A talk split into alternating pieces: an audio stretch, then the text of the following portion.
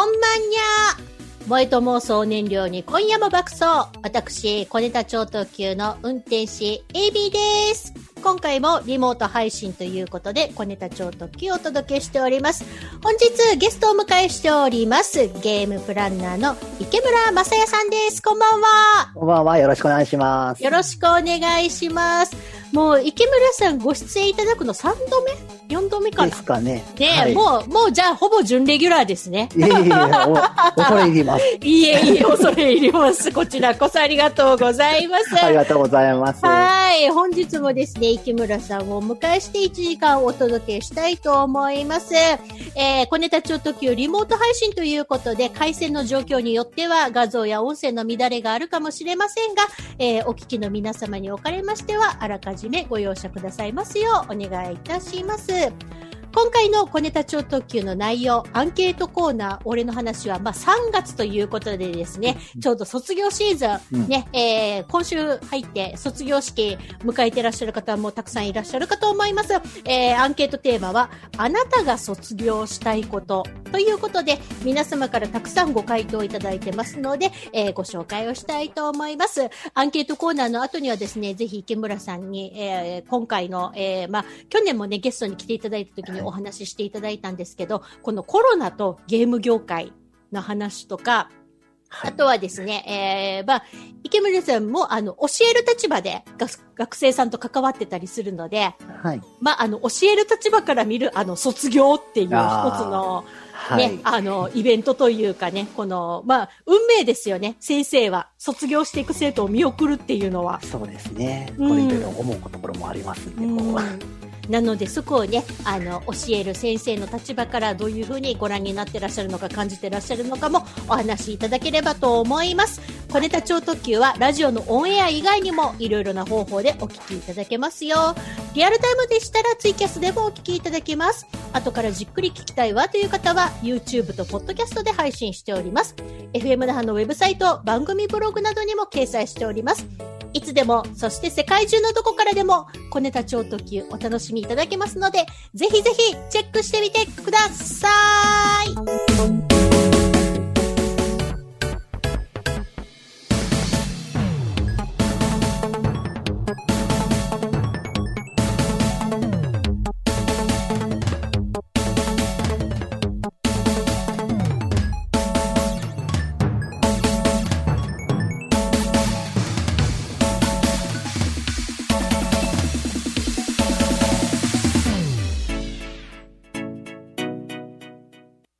チュチュチュお友達のみんな。小ネタ超特急。エイミーの小ネタ超特急リモート配信でお届けしております。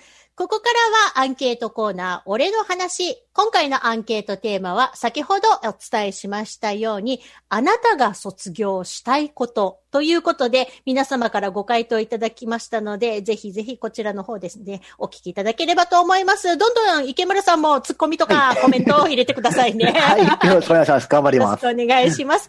まずはですね、えー、ラジオネーム太郎ちゃんです。ありがとうございます。ありがとうございます。卒業シーズンですね。今年こそお風呂に入ってからのスマホタイムを卒業したい。あ、これめっちゃわかる。わかる。ついつい触ってしまう。目に悪いし、睡眠の質が悪くなってしまいます。うんうん、頭では分かってても触ってしまう。YouTube を見てしまう。なの、なので、せめてものと、え、抵抗として、寝る前のスマホは起きて座って見て、あ、起き、あ、座ってみるんだね、じゃあね、わざわざね。えー、疲れたらすぐに横になって、絶対に起きないように我慢するとか、そんなことで努力をしていますが、やっぱスマホ触ってしまう、えー、卒業しないとな、ということで、これは私もそうなんですよ。いや、僕もそうですね。うん、なんとなく、何時までに寝るっていう、うん、なんか自分の中でさスマホは何時まで触ってていいっていうリミットは作ってるんですけど、うんうん、なんか気になるね、あの、記事とかコラム見つけたりとか、あと動画とか、ね、見ちゃうと、もう30分とか1時間あっという間になっちゃいますよね。気をつけないと夜中とかなってるんで。そう。もう私ね、本当にね、気がついたら長官届いてる時とか普通にあるんで。もう朝。やっべって思うんですけど、もう、なんて言えばいいのかな。逆に言うと、そこまで集中して、なんか、うんまあ、スマホとかでニュースサイトを見たりとか、うんあと、例えばなんかゲームの新作情報とか、うんうん。アニメの新作情報とかっていうのを集中して、あの、インプットする時間がそこになっちゃってるので、ああ、習慣なんですよね。そうそう。逆にこれを、例えば、まあ、あの、朝起きてご飯食べて新聞読むときにインプットの時間を持ってしまうのもいいかと思うんですけれども、大体アニメ業界とゲーム業界の速報値って夜入るじゃないですか。そう、そうですね。業界、でですか業ね。界的なね、あれなんでしょうけど。夜行性なんで、この。夜行性のね、業界のなんかね、こう、なんて言えばいいのかな、いきなり特報とかなんかね、あのーすごい新作の情報をドロップするのってね、夜の9時とか10時とかだったりするので、なんかそれをいち早く知りたい勢としては、やっぱり夜チェックしてしまうんですよ。別にこれをね、7時間寝た後の次の日の朝にしたからって何ら価値は下がらないのに、なんで私ここまで意地になって 夜見てんだよっていつも思うんですよね。になっちゃいますからね。ねえ。なんか、でもね、やっあの、私ね、座ってね、スマホね、長く見れないんですよ、実は。あの、なんて言えばいいのかな？ストレートネック？僕もなったんですよね。あれがね、私ね、なりかけて、あすごい痛みが来たので、これは、やべえなと思って、だから座ってる時のスマホって本当にメールが来てるのの中身をチェックしたりとかはあるんですけど、集中して何か情報をインプットしたい時は逆にもう座って見れなくなっちゃったんです。ストレートネックは本当やばいですよ。起き上がれなくなりましたもん。うん、私の周りでもそのコロナが始まってやっぱりスマホ見る時間が圧倒的に増えたっていう友達なんかが、もうストレートネックでなんだっけ、形成外科とかに通って、もう本当に首が痛いっていうか、く首っていうかもう上半身が、この辺がももうもうまんべんなく痛いので、もうあの生活がままならないうから、あの。痛み止めの、あの、注射とかをうちに行ってもらったりとかって、聞いて、これは私もうこれ以上、あの、悪化させてはなるまいと、うんあの、した結果、あ集中的にスマホを見るのが寝る前になってしまうという、全然、あの、けあの、一周回って何も解決してないんですけど、とりあえずストレートネックだけは。回避できました。今はもうおかげさまで大丈夫になったです。うん。池村さん、どうですか？ストレートネックなった後って、い今はやっぱり痛みあります？ずっとあって、今はごまかしごまかしなんですけど、まあ、お仕事柄どうしてもこうね、あの、パソコンとかね、そういはいうなんか画面とかを集中して見ざるを得ない仕事ですもんね。もう一人暮らしの時になったら、ベッドから起き上がれなくなっちゃって、その、会社に休みますっていうところまで行けなくて、ああ、もう、もう、もう、んあれですね、あの、起きたらもう何も動けない、なんか、100%金縛りみたいな感あ、じ。もう金縛りでして、ねいや、これやばいなと思って、整形外科に行ったら、あの、普段ゲームとかパソコンとか控えた方がいいですよって言われて、いや、それが仕事の全部なんだよなと もうね、そ、それで、それでね、食いぶち稼いでるから無理ですよね。それやめちゃうわけにはって話をして、うなんかん。こんな首をこう引っ掛けて、こうなんかうん引っ張り上げるやつ、牽引するみたいな。牽引するのをずうんっとやってましたね。ねえ、なんかね、そういうね、なんかね、あの、物理的な力を借りないともうどうしようもないところまで。でも難しいですよね。これね、仕事としてやってるから、そうなんですじゃ。あどうすればいいのってところで。私、あの、ストレートネックじゃなくて、座骨神経痛がすっごいひどかった時は、あの、もう急遽パソコンデスクを、うんうんあの段ボールを、の箱を、あの、強化して上にかまして、その上に段ボール、あの、段ボールの上にモニターとか、あおとー。キーボードとか全部置いて、スタンディングデスクにしました。あ、結局、ね、あの、騙し、あの、騙しながら座り姿勢っていうのはもう無理なレベルだったんで、なんかそういうふうになんかね、あの、作業の姿勢とかをもう根本から変えないとやっぱ無理な変えないと。無理なんだなっていう。ですね。ね見せら、見えないんですけど、裏側の僕モニター全部、モニターアームでこう結構高さを作ってあって、うーん。そうしないともねえ、もしね、この生放送中にも姿勢がきついようでしたら、あの、マイクで声が拾えればいいので、随時姿勢を変えていただいても。こんなになっ。てたりとか。そうそうそう、もう全く構いませんので、もうリクライニングしながらの生放送でもね、全然問題はないので、皆さんはリラックスして聞いていただいて、あの、ね、本当にね、あの、皆さんはね、そこら辺無理がないように、スマホでね、はい。聞いてくださってる方も結構いらっしゃるんですけれども、うん。もう本当ストレートネックとかそういうね、あの、のには気をつけて、マジで首やられると。やばいです。ね、あの、HP も LP も減りますよね。はい、もうバッドステータス強すぎるんで、ちょっと。ね、本当にね、え、こんな、こんなに多重でかかってるのっていうぐらいね。本当ちょっとずつね、あの、割合ダメージが、じわじわとこう。じわじわとくるので。この辺にあの赤い数値がポンポンポンポンそうそうそうね、ポンポンポンポン頭の上にね、削られてる数値が出てきちゃうぐらい本当に持たないので、あの、一日、うん、皆さんも無理をせずに、うん、でね、寝る前のスマホっていうのはやっぱりね、私もこれ変えなきゃいけないなっていうのは思ってるので、やっぱでもね、習慣ついちゃうとなかなかですよそうですね。ね。うん。なのでもう、なんだったっけ？えっ、と、スティーブ・ジョブスでした。ビル・ゲイツでした。あの、寝室の中にスマホを持ち込まない。ああ、ゲイツでしたっけ？ねえ。なんかもう、充電とかも全部、リビングとかに、あの、うん置く習慣をつけてるっていう、ね、あの、そういう話も聞いたことあるので、やっぱね、うんそれぐらいしないと人間うんダメなんだなっていう。頑張れないとこだと。うん。なので、多分でもね、あのーね、ついつい気になってニュースチェックしちゃったり、メールチェックしちゃったり、LINE 気になるっていう方もいると思うんですけど、ぶ物理的に手に届かない場所にうん。置いてしまうとか、なんだったっけ？どっかのメーカーさんが出したと思うんですけれども、うん。時計と連動してて、朝の7時とか8時にならないと、スマホを格納してる箱が開かない。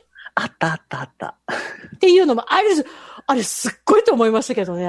もう物理的かつ強制っていう。そうそうそう。もう絶対この時間が来ないと開かないみたいなのとかね。まあ、でもね、あの、本当にそれで睡眠障害とかになってる方もいるので、うん、あの、切実な方はね、本当にそういう形で、もう力ずくで、うんどうにか自分と睡、あの、寝るときに、あの、スマホを切り離していただければと思います。えー次のご投稿行きましょう。えー次のご投稿は、ラジオネーム、焼肉食べ放題さんです。ありがとうございます。ありがとうございます。めっちゃ焼肉食べて。肉いいですよね。ね、肉、肉は正義ですよね。一人暮らしで在宅ワークしてます。おう料理をしないので、コンビニとスーパーのお惣菜を食べ続けてるので、かなり太ってきました。あ、やべえな、これ。わかる。会会社勤務時、え、会社勤務時代は、駅まで走ったりしていたので動いてましたが、今は家で仕事、運動をしないとと思って通販で〇〇ウォーカーみたいな足の運動になりそうなものを買ったんですが、見事に洗濯物を干す何かになってます。あー、やりがち。やりがち。あのー わかる。ね、あのーなんだっけ、ルームランナーとかもね、お母さんが物干しにしちゃったりしてましたからね。もろ実家それでしたね。ね、もう本当にね、そういうご家庭ね、本当ね、何万件ってあると思います。えー今年は自堕落な自分から卒業したい。まずは朝のウォーキングかな？まず朝起きるところからやらないとですね、先は長そうですということで。わかるな。うん。私は、あの、そんなに運動もしないんですけれども、うん。あの、なんだっけ、あの、カフェインを朝、うん。うん。あの、コーヒー大好きなんで、朝か、うん。うん。コーヒー飲んで、うん。それから3、40分後ぐらいに、うん。10分だけ軽く、エクササイズっていうか、筋トレっていうか、まあ、軽い運動をするっていうのだけ習慣にしてます。うん。でもこれも、例えばなんか仕事の都合でそういう余裕が持てない 時とかは、あの、罪悪感なくすっ飛ばしてるんですけれども、うんうんうんうん。もう、あの、やれる日はやるぐらいの緩い気持ちで、あんまり自分を追い込まないうんうん。感じでは、でもそれでも、なんだかんだで週5とかはやれてたりするので、ね。蓄積すると週5だと、えっ、と、10分の運動でもね、うん、大きいですもんね。ね、50分とかになるじゃないですか。だからやっぱやらないよりはやるぐらいの気持ちで。うん。ちょ、ちょっとのがいいですよね。そうそう。で、なんかね、私友達と話してたんですけど、一日に絶対この運動とかこの筋トレするっていうのを決めるたとするじゃないですか。はい。でも人間ってやらなきゃいけないタスクうん。が、あの、遅い時間になればなるほど、重荷になってくるっていう、わかる。そうですね。ね確かに。晩ご飯食べたらやろうとか、風呂入ったらやろうとか、寝る前にやろうだと。で、そのタスクを負担だなって思ってる時間が長いじゃないですか。朝起きてからだと。うんうんだから、朝やってしまった方が、ストレスが少ないっていう話になって、確かに。うんだからやらなきゃいけない運動のタスク、あの、すごく、あの、きつくて重いやつ、朝からやれないわっていうのもあると思うんですけれども、あの、そんなに体力的に負担がない運動のタスクだったら、朝やってしまうっていうのと、あとカフェインを、が体に吸収されてから運動すると、脂肪の燃焼の仕方がちょっと変わるっていうのがあるので、うん。なので、あのーカフェイン飲んで30分とか、うん。あと、ぐらいが、なんかベストのタイミングらしいです。うん。で、せっかく朝コーヒー飲むし、じゃあいいかと思って、私大体朝やってますね。いいですね。うーん。でもね、なんかね、ご自宅で料理しないので、コンビニとスーパーのお惣菜ばっかりっていうことなんですけど、なんかでもコロナに入って、やっぱそっちの業界がね、ちょっとあの、より健康的なメニューとか、お弁当とか。お惣菜を作ってくれるようになったのってちょっといいなと思ってて、うんうんうん。なんか昔って本当にね、あの、男子大学生の部活飯みたいな弁当ばっかりだったじゃないですか。なんか茶茶色いんですよね。ね、まんべんなくね、どのおかずも茶色くて、あの、明るい色が、あとはライスのみみたいなのだったけど、最近そのね、なんだっけ、あの、例えばブロッコリーとか、で、うんあの、糖質制限の人向けのメニューとかがいっぱい出てきたりとか、なんかカロリーをね、ちゃんと計算したりとか、あのー黄緑色野菜とかをいっぱい入れてくれたりとかって、ね、あの、コンビニ各社と、あとね、スーパーとかのね、お惣菜コーナーの方々が結構ね、ここら辺でいろいろいいものを作ってくださってるので、まあ、本当に、5年前のコンビニ弁当とはまたちょっと違う流れができてきてるのが、ねまあ、救いかな。まあね、うん総じてね、日本国民、まあ日本だけじゃないと思うんですけど、在宅してる時間が長くなった分だけ、あの、世界全体の人口の平均体重が増えたっていうのは 絶対間違いないと思うので。地球重くなった。地球本当重くなったと思います。なんだっけでもね、もうね、アメリカとかってその統計出てるんですよね。公的な保健局から。うん。とって、まあでも。そうそう。だから健康数値のデータとかっていうのも含めて、やっぱりあのー数字がもう出てきちゃってるので、1年経って。うん。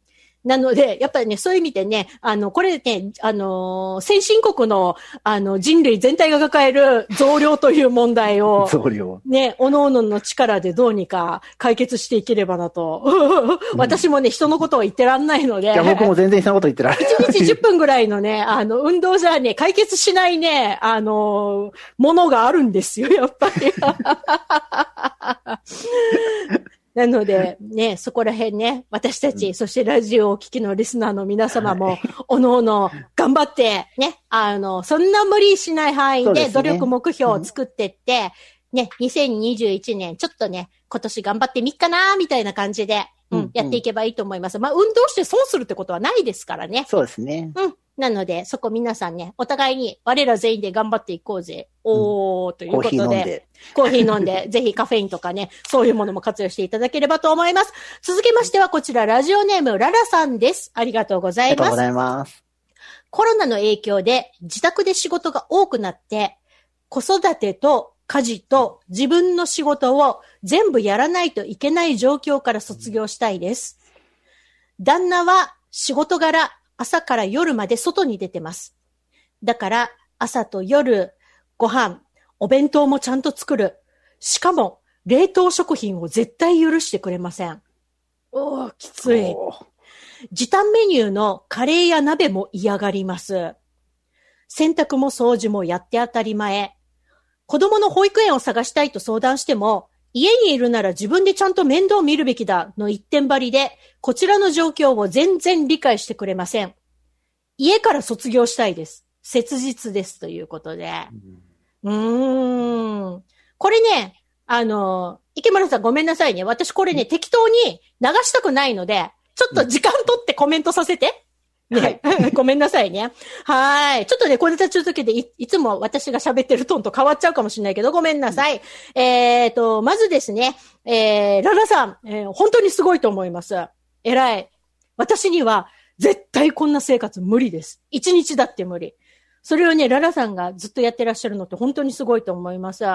でね、もう小さなお子さんがね、その幼稚園を探してるぐらいの年齢のね、お子さんがいらっしゃるということで、で、しかもね、あのー多分、ララさんの状況だと、子育てワンオペ状態だと思うんですよね。でね、そういう状態で育ててるのって、本当365日、24時間、常に気が休まらない状態だと思うんですよ。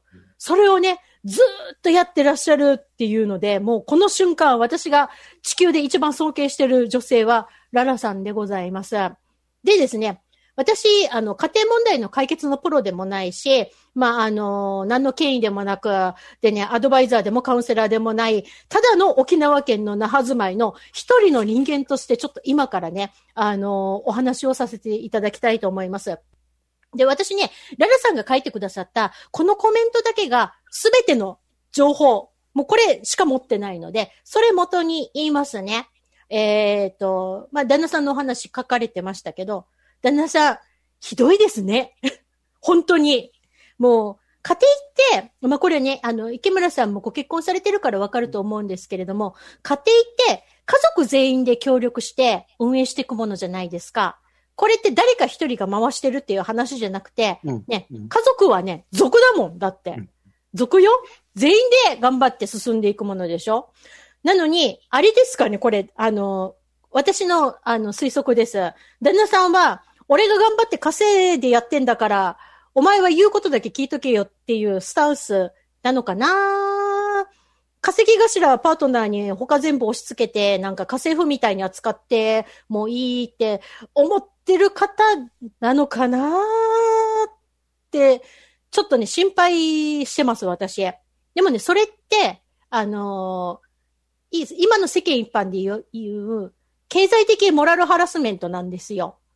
あの、お家にお金を入れてるから、偉いわけでもなく、ね、あの、他の人がそれに従属するっていうのはおかしな話なんですね。で、しかもね、ララさん、仕事してるんでしょ？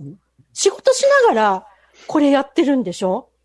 で、全く話を、その旦那さんが聞いてくれないって、ちょっと扱い、ひどくない？ごめんね。言葉本当に悪いけど、私一瞬、え？クズ？って思っちゃったんですね。で、私が今ここまで言って、ララさんが私の旦那様をそんなひどく言わないでくださいって思ってるのであれば、まだ愛情が終わりなんだと思うんですよ。で、もしね、あの、まだその旦那さんに対して、あの、気持ちが終わりなんだとしましたら、周りの人の力を借りましょう。うん。これはね、あの、当人たちだけで全然旦那さんがね、おり、あの、話を聞いてくれないっていうのであれば、えー人の力を借りてください。えっ、とね、まず、ご家族にこの話してます？もしね、してなかったんだったら、してほしい。うん。とりあえずしてほしい。で、あのね、旦那様に一番釘を刺せる効果的な相談相手は、旦那様の親御さんです。旦那様の親御さんに話をしてみてください。まずはしてみて。で、旦那さんのご兄弟にも話してみて。もう、旦那様側のご家族から旦那様に釘を刺してもらうのが一番効果があるんです。で、もし旦那様のご家族も一切話を聞いてくださらないんだったら、ご自身のご家族に話してほしい。ご自身の親御さん、兄弟。で、ご自身のご家族もお話を聞いてくださらない、またはご協力をしていただけないのであれば、友達です。で、友達に話をする。もしできれば旦那様ともつながりのある共通の友人とか、旦那様の友人にも話をしていただきたい。で、それでもやっぱりなかなかね、旦那さんがね、どんな性格かわからないから、もうあの、まあ、推測で話するんですけれども、第三者が入っても話を聞いてくださらないのであれば、世の中には家庭相談の窓口が公的、あと私的 NPO、NG を含めていっぱいあります。もうね、あのスマホで家庭問題っていう単語だけで検索しても山のように情報出てくるんですよ。で、あのこれね、無料の,、ま、あの相談窓口、あと無料のカウンセラーさんとつながる窓口いっぱいありますので、ぜひ相談してみてください。とにかくですね、ララさんの周りに一人でも多くの一緒に解決していきましょうっていうヘルプの人をたくさん見つけて、人数多い方がいい。一人でもいいけど、できれば何人も見つけて、たくさんの方の手を借りてください。で、あの、もしね、身内とか友人に相談したときに、子供が大きくなるまで我慢しないよっていう人がいたとしても、その意見は聞かないでいいです。それは問題を先送りしてるだけで、ララさんの心が先に潰れちゃいますから、それはアドバイスじゃないです。ただの先送りなんで、子供が大きくなるまで我慢しなきゃっていう気持ちは持たないでいいし、聞かないでいいです。で、ね、あの、ララさん書いてくださったように、旦那様との結婚から卒業したい、切実ですというコメント、本当にお考えだったら、私ね、あの、もちろん問題解決をして、あの、ね、仲良く家庭運営していきたいっていうのが一番であれば、もちろんね、あの、さっき話した通り窓口もヘルプの手もいっぱいあるからそうしてほしいし、もうそういうのも無理な段階だったら、私、卒業するのは選択肢として全然ありだと思ってるので、うん。これは私個人の意見です。で、あのー、さっきのね、あの、子供が大きくなるまで我慢した方がいいよっていう話にも絡むんですけれども、えっ、ー、とね、私の周りでも、例えばね、あの、お父さんとお母さんの仲が悪くて、あの、離婚した家庭で育ったっていう、あのー、友達とかも結構いっぱいいるんですけれども、子供はね、物心ついたぐらいの時にね、問題があるのを気づくんですよね。はい。うん。もう2、3歳ぐらいでね、子供気づくんですよ。で、喧嘩し、あの、自分には見えないように、あの、違う部屋で喧嘩してたりとか、あと、お母さんとかが隠れて泣いてるのも、子供ね、気がついてるよ。うん。でね、あの、まあ、これは最悪のパターンだけど、お父さんがね、お母さんを殴ってる音とかもね、覚えてる子いっぱいいるの。正直な話。ただこれをお父さんとお母さんに言わないだけで、でね、しかもね、子供ってね、すごい敏感で、その原因の一つが自分の存在なんだなっていうのをね、感じ取っちゃうんだよね。あの、うまく言語化できてないだけで、うん、それはね、気づいてしまってるから、大きくなるまで待たないで。もし我慢しなきゃいけないとかっていうふうに言われたら、それは無視して本当にいいので、で、勇気がある、いるかもしれない、すごいなんかその本当に卒業したいっていうのを行動に起こすのって、なんですけれども、経済的な自立も含めて相談できる窓口本当にいっぱいあるし、お金かからない無料の窓口であの相談を聞いてくれるカウンセラーとか、実際そういう時はこうした方がいいよって、こうしたあの申請をしたら、あの、生活費のヘルプ、ちゃんとね、公的なところからお金がいただけるよとかっていうね、あの、情報やアドバイスくださる方いっぱいいるので、そこはね、全力で頼って、もうね、あの、プライドとかじゃないの、これ。本当に。なんかね、しっかりしなきゃじゃなくって、100%もうね、他人頼りにしていいのね。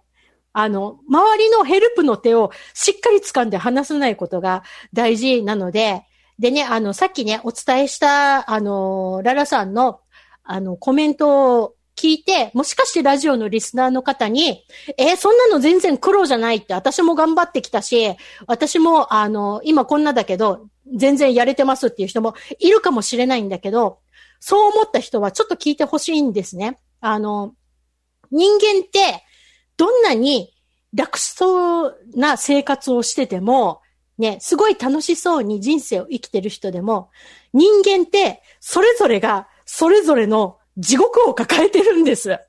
ただそれを表に出せる人と出せない人、言えない人と言える人がいるだけで、本当にもう、あの、ね、あの、なんて言えばいいのかな。まあ、年齢によっては本当に小学生ぐらいからもうみんなね、うん、それぞれがそれぞれの事情で地獄を抱えて、それを解決していこうって頑張ってる人もいれば、もうその地獄とどうにかうまく折り合って毎日を生きてる人もいるので、単純にね、苦労ってね、比較できるものじゃないんですよ。うん、なので、本当にあのコメントを聞いて、そんなの苦労のうちにも入らないよって思ってる人は、人の地獄はその人しかわかんないっていうのだけちょっと心に留めててほしいです。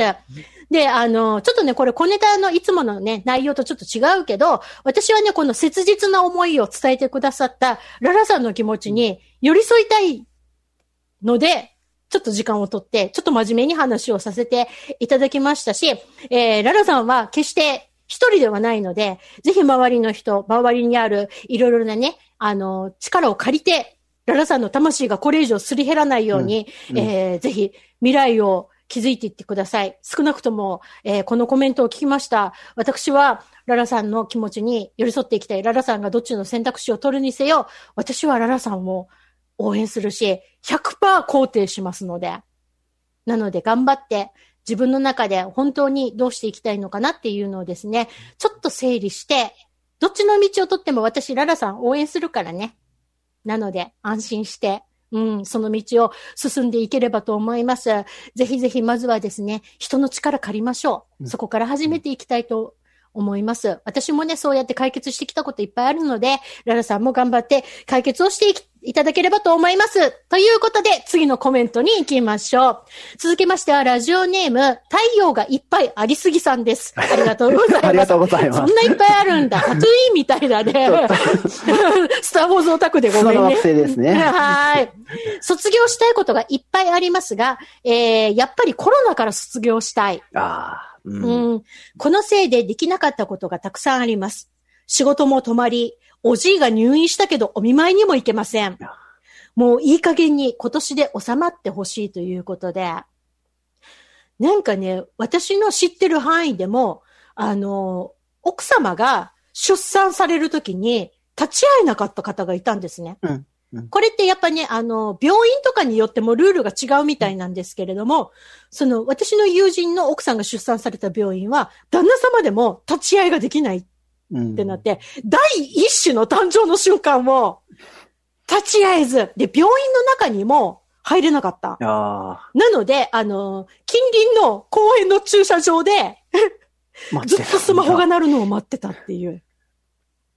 非常にね、まあそういうのもありますし、ご家族が入院しててもね、気軽にお見舞いに行けないとかっていうのもね、確かにあるので、やっぱりそういう意味でね、家族の絆とかね、このつながりが、ね、あの、自分は薄くしたくないんだけれども、薄くせざるを得ない。気持ちは絶対つながっているはずなんだけれども、やっぱり物理的に会えない。うん。ね距離的にも無理とかっていうのがね、あると思うので、そう、私ね、あのーこの番組をリモートでやってるのも、もう、どこが潮時なんだろうっていうのは、ちょっと私も迷ってる部分あるんですね、実は。うん。うん。本当は生放送のスタジオでやりたいっていうのもあるんですよ。やっぱりね、こうやって池村さんとお話しするのも、本当は対面でお話ししたいじゃないですか。ね、その方がね、あの、より深く話伺えたりとか、ね、あの、いろいろね、展開できるお話あると思うんですけれども、はい。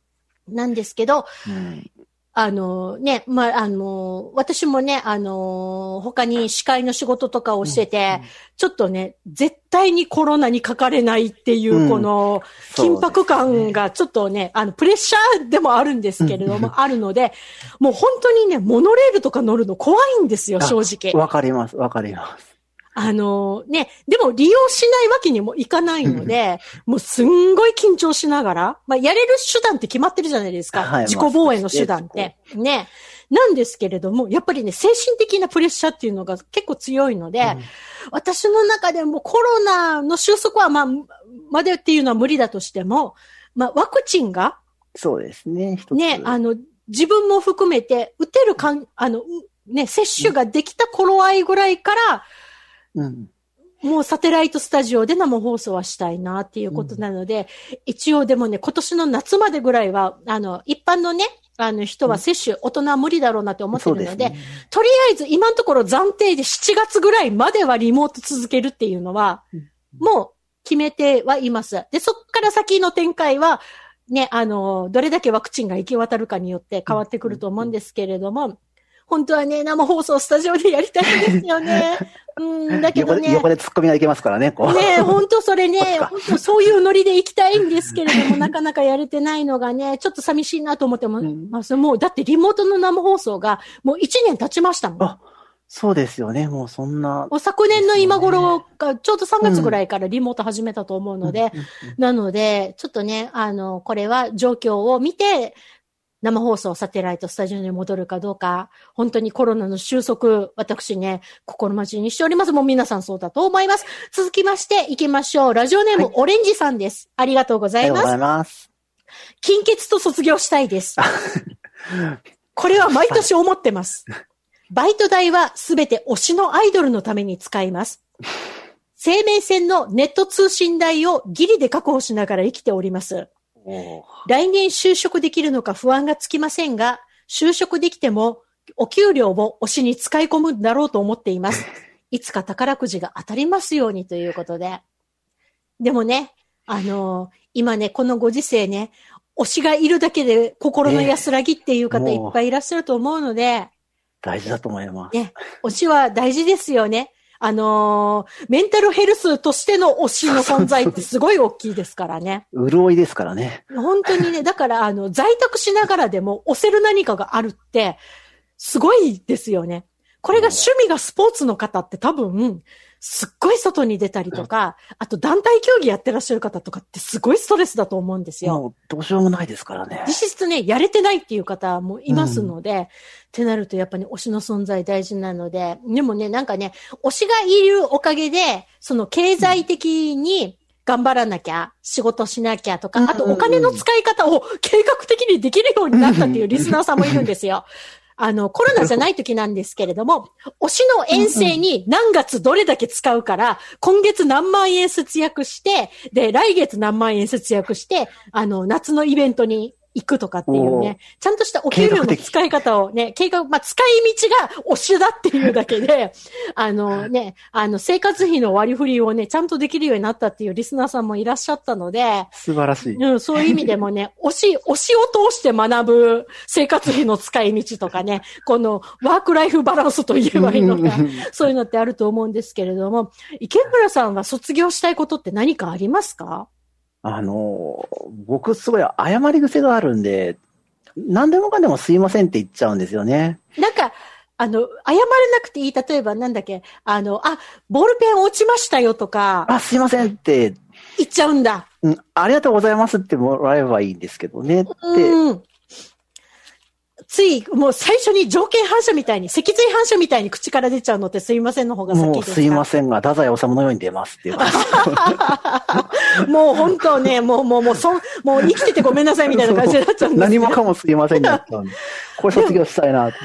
私ね、実は二十歳ぐらいの時まで、同じだったんです。謝り癖があって、えな、褒められても、何か、あの、いいことをされても、お礼を言われてもすいませんわかる。ちゃうんですね。それです、それです。で、あの、私、その時にうん、ラジオ局の先輩のアナウンサーさんにうん、そういう時は、ありがとうって言うんだよって、おっしゃっていただいて、で、まだ二十歳でね、本当に社会のことも何も知らなかった私は、え、ありがとうって言葉でいいんだと思ったんですけれども、でもすごい信頼してる、もう本当に親身になってお、あの、いろいろ教えてくださってた先輩だったので、これはちょっとうん変えようと思って、もう、うんとりあえず何かしていただいたりとか、何か、やあの、声かけていただいた時は全部ありがとうございますで返すっていう風にして、無理やり自分を修正したんですね。上書きしたんですね。もう選択肢はありがとうございますしかない状態に自分したんですよ。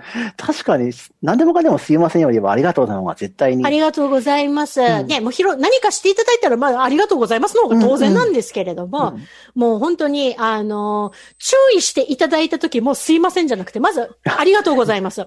注意していただいたことに感謝をして、確かに確かに。そこから話っていうところで、で、うんでも、あの、ありがとうございますが、本当に口から、もう瞬時に出るようになった後に、もう一つ便利な言葉見つけたんですね。それが、恐れ入りますなんです。恐れ入りますは、結構便利な言葉なんですよ。怒られた時も、注意された時も、何かしていた、とにかく誰かに何かを言われた時に、ありがとうございますって言っていいのか結構微妙だなっていう揺らぎの幅の中に、恐れ入りますは使えるんです。幅広いん。そうそう。恐れ入りますはね、万能です。単語として。もちろん、ありがとうございますって返せる場面はありがとうございますでいいんですけど、うんうん一瞬、え、これ、ってなった時に、うん選択肢としてありがとうございます以外に、もう一択あるとしたら恐れ入りますを使うと、そう、使うと、例えばね、すごい目上の方から何かね、お言葉いただいた時にも、失礼にならず、真摯に受け止めてる姿勢を。そのままこの短いセンテンスで伝えられるというので、おおしかも全然失礼じゃないっていう。失礼じゃないですね。で、まあ、恐れ入りますの後に、あ、やっぱりこれありがとうございますの言葉だったなって思ったら、その後に付け加えて恐れ入ります、ありがとうございますってあ伝えればいいだけなので、恐れ入りますと、ありがとうございますを、皆さんぜひ活用して、うん。この春から社会にデビューする学生さんたちも、これ二つ覚えておけば、あ、この人、ちゃんとしてる、実質的にはどうかわかんないけど、言葉の会話としては、ちゃんとしてる人風になるので、うんこれ便利な言葉です。確かに。ちょっと国際通りで T シャツ作ってきます。恐れ入り恐れ入ります。恐れ入ります T を。めっちゃこれ便利な言葉なんで、うん何か言われた時に即座に反応しなきゃいけない時は、もう、ありがとうございます、恐れ入りますの二択だけで、社会人としてはうまく立ち回れると思いますので確かにす。ごくちゃんとした人に見える。ちゃんとした人に見えるでしょ？ょ、私もね、これでね、世間に向けて偽装してるんですよ、ちゃんとしてるっぽい人に。いや、ちゃんとしてます。いやいやいやいやいやいや、もうもうね、私ね、割とね、雑に人生生きてきてね、これまでどうにか死なないで済んでるだけの人間なので、僕はまだ人間にも慣れていないので、ちょっといやいや、そんなとんでもい。ない。もうもう、あのね、もうね、学生さんにね、教えられる、教鞭をね、取れるっていうだけでもね、ええ私からしたらすごい方なんですよ。いや、でも本当にね、便利な言葉なんで、うんうんこれね、ちょっと心の中にストックしておくだけで、いいんじゃないかなって思うので、もしこの次ね、私ね、あの、池村さんに、あの、リモートだろうと、リアルの飲み会だろうとお会いしたときに、あのーすいませんって言ったら私ね、割り箸でペシっておでこを、違うって言いますからね。恐れ入りますだろうって。恐れ入ります。でね、恐れ入ります。ありがとうございますだろうって、私ね、言うかもしれないので、よろしくお願いします。次にお会いするときまでになるだけ上書きして、ありがとうございますと恐れ入りますをが、口からスッて出るようになっていただければと思っております。いやね絶対この方が世の中明るくなると思いますんで。そう、明るくなるし、誰にとっても気分を害さない、万能、万能な言葉なので、うん。しかもね、なんて言えばいいのかな、こう、あの、ね、あの、ち間違った受け取られ方をしないんですよ、これは。うん少なくとも。なそうですね。何か考えて返すよりも、まず最初にこれ出しておいた方が大正解です。ということで、いいことを聞きました。エイミー、心の灯火のコーナーでした、みたいな。なんかできた。なんかできた、なんかできた、私の人生訓を、ね、偉そうに伝えるコーナーが一つできましたけれど次回も楽しみにしております。はい、ぜひぜひ。ということで、えー、残りもコメントございますので、えー、いきたいと思います。はいえー、ラジオネーム、るんちゃんです。大学生の時に付き合った彼氏との思い出と卒業したい。元彼の思い出ですね。なるほどね。もういい加減美化しすぎてるのもわかるし、引きずってるのも自覚してます。でも比べてしまうんです。友達からは、早く新しい彼氏見つけろよと言われるけど、元彼よりかっこいいとは思えない。うわぁ早くしないと、えー結婚のチャンスを逃してしまいそう。とにかく今年は思い出と早く卒業したい。新しい恋ができますようにということですけれども、うんうん大丈夫。大丈夫だよ。あのね、元彼の思い出がどんなに美化されてても、次の誰かと恋に落ちた瞬間に、うん。あのね、ドラキュラが灰になるみたいにファーって消えてなくなるから。風で、風にね、流されるから、それファーって。なので逆に言うと、あなたの運命の人は、あの、元彼との思い出を灰にして瞬時で消え去るだけのパワーを持つ人があなたの次の新しいね、恋のお相手だと思うのよ。無理して忘れなくてもいいよ。辛い思い出だったら忘れた方がいいと思うけど、イケメンだった彼氏とのイケメンだったなとかね、ああの彼氏優しかったなとかっていういい思い出は持ってていいと思うんですよね。わざわざ忘れる必要ないですよね。うんであの、それを上書きしてくれる、あの、すごいね、あの、輝くばかりに眩しい誰かを見つけたら、その瞬間に元彼のことなんか、ファって忘れちゃうから、本当に。そんな焦んなくてね、無理に忘れなきゃとかって思わなくても大丈夫だよ、ということで。はい。では続きましていきましょう。こちら、ラジオネーム、スカハラさんです。ありがとうございありがとうますござ。います。僕は一度気に入ったものがあると、ずっとそればかりになりますうん。朝同じパンを何年も食べ続けたり、同じ曲ばっかりリピートで聴き続けたり、同じ漫画ばっかり読んでます。飽きるまで数ヶ月、数年同じものばかりになったり、その間、他にも美味しいパンとか、面白い曲とか、面白い漫画もあったはずなのに、それを見る機会を常に失い、気がつけば、今面白いものが全然わからないということになっています。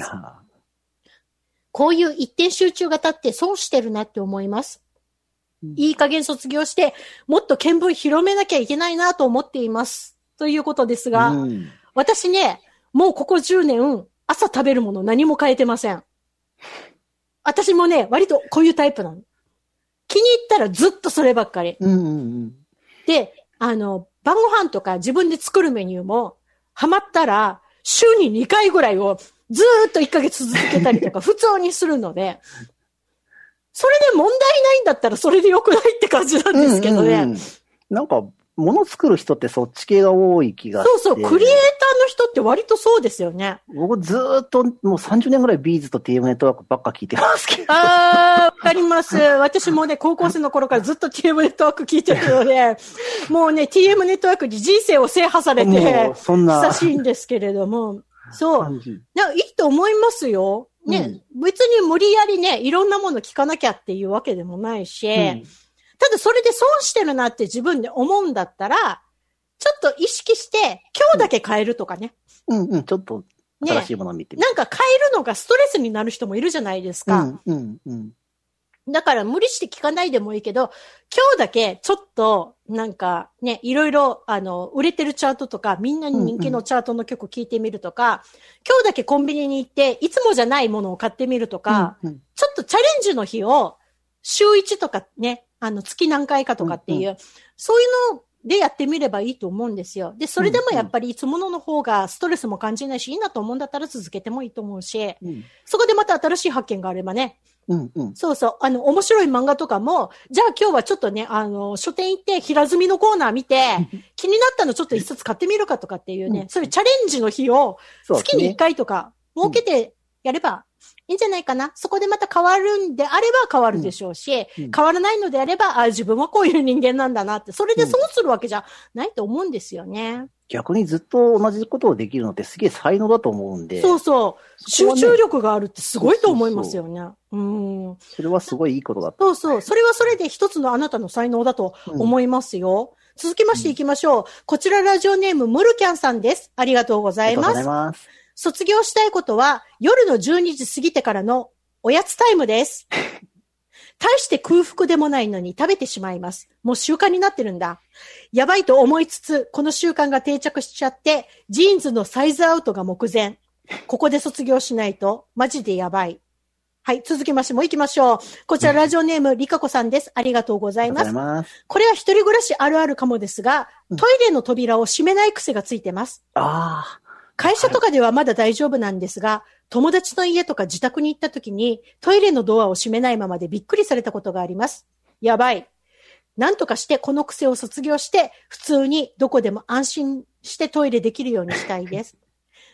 でもこれって、家にワンちゃんとかニャンコがいる人って、開けてません？私はあ。開けてました。うん開ける、開け、僕も開けてます。あのね、あのーうちの猫ちゃんが、あのー元気だった時は、もうほんと普通に開ける習慣の方が長かったんで、うんうん。あのー猫ちゃんが虹の橋を渡ってしまって、こっちか、こっちで、ようやく、あ、私開ける人だったんだって 気づいたの。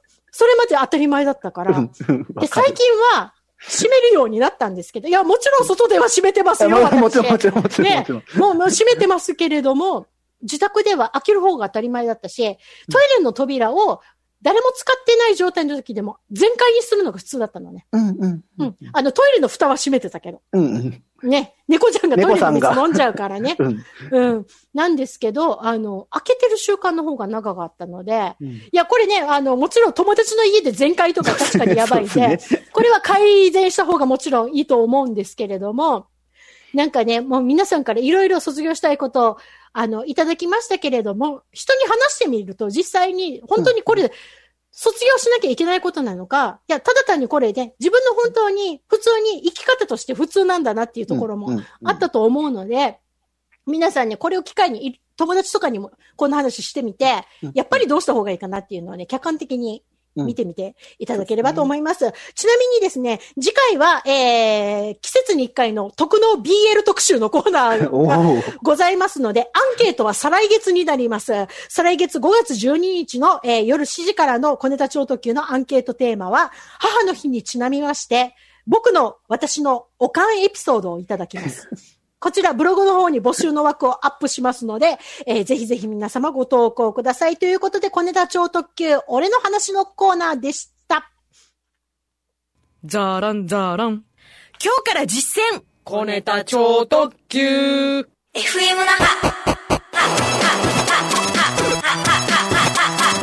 78.0MHz あなたの夢を叶えるラジオ